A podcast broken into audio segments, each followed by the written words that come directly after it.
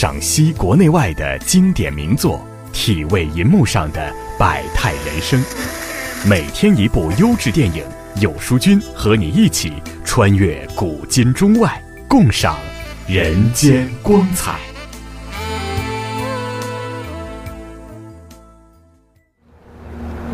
我妈常说，人生就像一盒夹心巧克力糖。你说不准会碰上什么味儿的。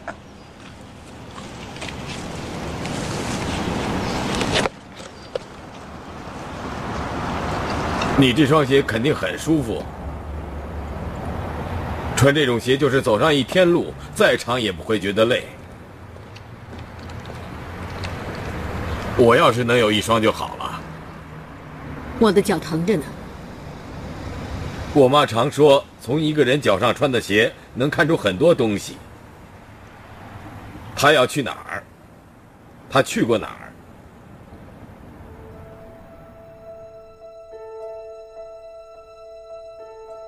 李嘉诚曾经说过：“傻子往往比天才更容易成功。傻子做事情让人摸不着头脑，可往往这样的傻子却成功了。”这是为什么呢？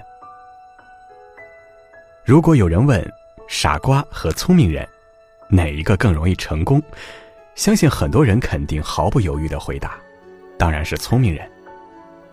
但是，你错了。美国电影《阿甘正传》里的阿甘智商只有七十五，根据法国心理学家比奈的智力测量表，一般正常人的智商是八十五至一百一十五之间。像爱因斯坦这样的天才都在一百三十以上，相反的，七十五的智商就是一个傻子。很显然，阿甘就是一个傻子。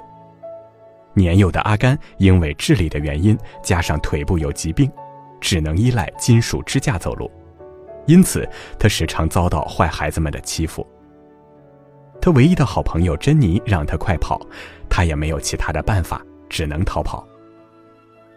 他不机智，能懂得的事情也非常少，可是他认准了一条飞快的逃跑，就这样，他一路狂奔，跑得快成了他唯一的优势。他因为跑得快被大学录取了，也跑成了大学橄榄球队的优秀队员，并且成为世界的橄榄球明星，受到肯尼迪总统的接见。后来，阿甘参加越战，也是凭着一根筋似的劲头，成为越战英雄，受到约翰逊总统授予的最高荣誉奖。阿甘捕虾，捕成了拥有众多资产的股东，公司拥有十多条渔船，他成了百万富翁。看阿甘开了挂式的人生，这哪里像一个傻子能做出来的成就？然而，他总是能成功。相比之下，他的女友珍妮和战友泰勒都是聪明人，这些聪明人都以失败而告终，只有阿甘这样的傻子成功了。阿甘凭的是傻人做傻事儿，他每做一件事的时候，总是倾其所有精力，专注于一点，不达目的誓不罢休的劲头，是傻傻的简单和任性成就了他。像这样傻傻做事儿的人，有一个实际的例子。有一位叫平田瑶的女人，跟丈夫在一个偏远的乡下，开了一家面包店。从清晨起来，他们烤各种各样的面包，每天忙忙碌碌，没有休息的一天。后来，平田瑶决定用最笨的方式经营，只做两种面包，个头非常大，样子又丑又笨。开始的时候，很多顾客都不来买面包了。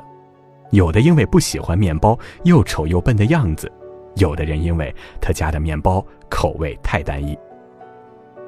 但是平天瑶用傻傻的坚持，把这种看起来丑丑笨笨的面包做到了极致。由于食材的新鲜和可口的味道，渐渐聚拢来很多顾客。后来他的面包店生意越来越红火，远近慕名而来的顾客争相抢购。就在最红火的时候，他反而选择了缩短开业时间，每周只开门三天，其他时间歇业。他利用休息的时间种花种菜，过起了怡然自得的休闲生活。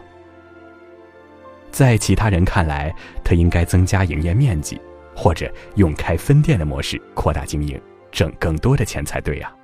怎么能傻到有钱不赚的地步呢？然而，就是这样一个看起来傻傻的老板，把一家乡下的面包店开成了全国闻名的名店。虽然他只卖两种粗笨的面包，每周的营业时间只有三天，他一年的收入就可以高达七百多万人民币。按照他的说法，与其他面包店不同的是，来店内买面包的客人不仅仅买到面包，更买到了一种生活方式。在一般人看来，他是一股傻劲儿，可是这些傻的背后隐藏着他的大智慧。他懂得舍弃和坚持。首先把事情化繁为简，然后专注于一点，不断坚持，专心打磨，让这一点做到无人能替代的极致，这才是他成功的秘诀。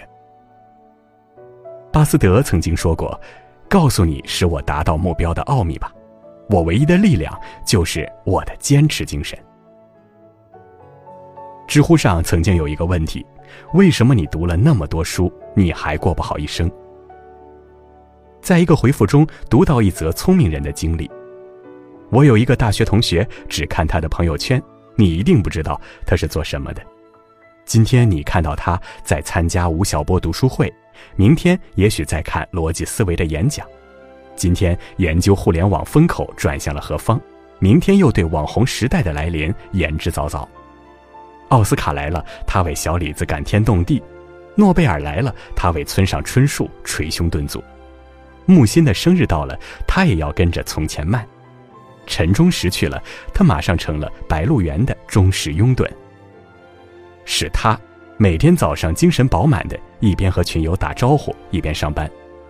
是他每个周末还在公司挑灯夜战，是他每天晚上跟全世界说晚安。这样的聪明人在现实生活中比比皆是，他们善于跟风，而不能聚焦一件事情，涉猎了广泛的兴趣爱好，结果最终没有一样能拿得出手的本领。不能聚焦的人看来无所不知，实则比一个傻子还傻。因为他浪费了天然的资源，根本没有聚焦的能力，因此等待他的只有两个字，那就是失败。生活中有太多的诱惑，把握人生罗盘的不是手，而是一个坚定的内心，注定你一路远行还是原地踏步。要么你去驾驭生命，要么是生命驾驭你。你的心态决定谁是坐骑，谁是骑师。要不要做一个聪明的傻瓜，一切全凭自己。有一次读到鲍尔吉原野写了一篇小短文，他看到一个人在水沟边上用筛子筛水，于是他上前询问，才知道这个人得了肩周炎。医生给他开了一个药方，让他用黄杨树皮做个笸箩筛水。筛九千九百九十九次，再把树皮煎水喝就好了。治病的是那碗水吗？医人医心，那九千九百九十九次的筛水才是治好肩周炎的良方，后面的煎水喝只是医生的医道而已。所以医家常说，傻子去病快，治聪明人的病反而慢，信则灵嘛。格拉德威尔曾经讲过一万小时理论，人们眼中的天才之所以卓越非凡，并非天资超人一等，而是付出了持续不断的努力。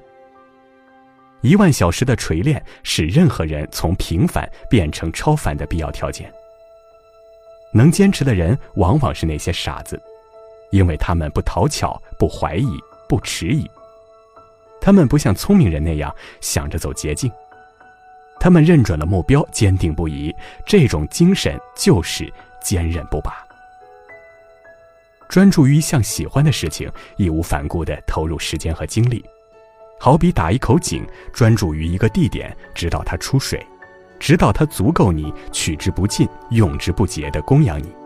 这才是你的财富的根源。有一段非常好的话：世界从来都是公平的决斗场。是甘拜下风，还是拔得头筹，全凭你自己。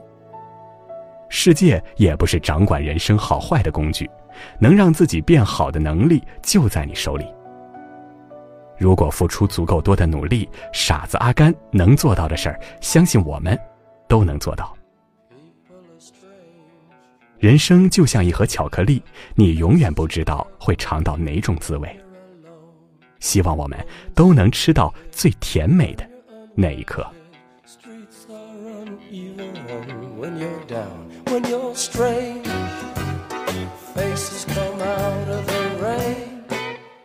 好了，今天的专题就到这里。本周每天早上六点半，有书君会和书友们一起欣赏国内外著名电影大师、电影史上代表性的影片，从经典的电影中体味不一样的人生真谛。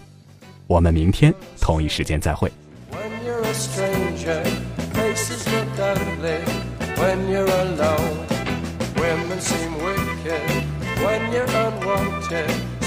Star on Eva when you're down.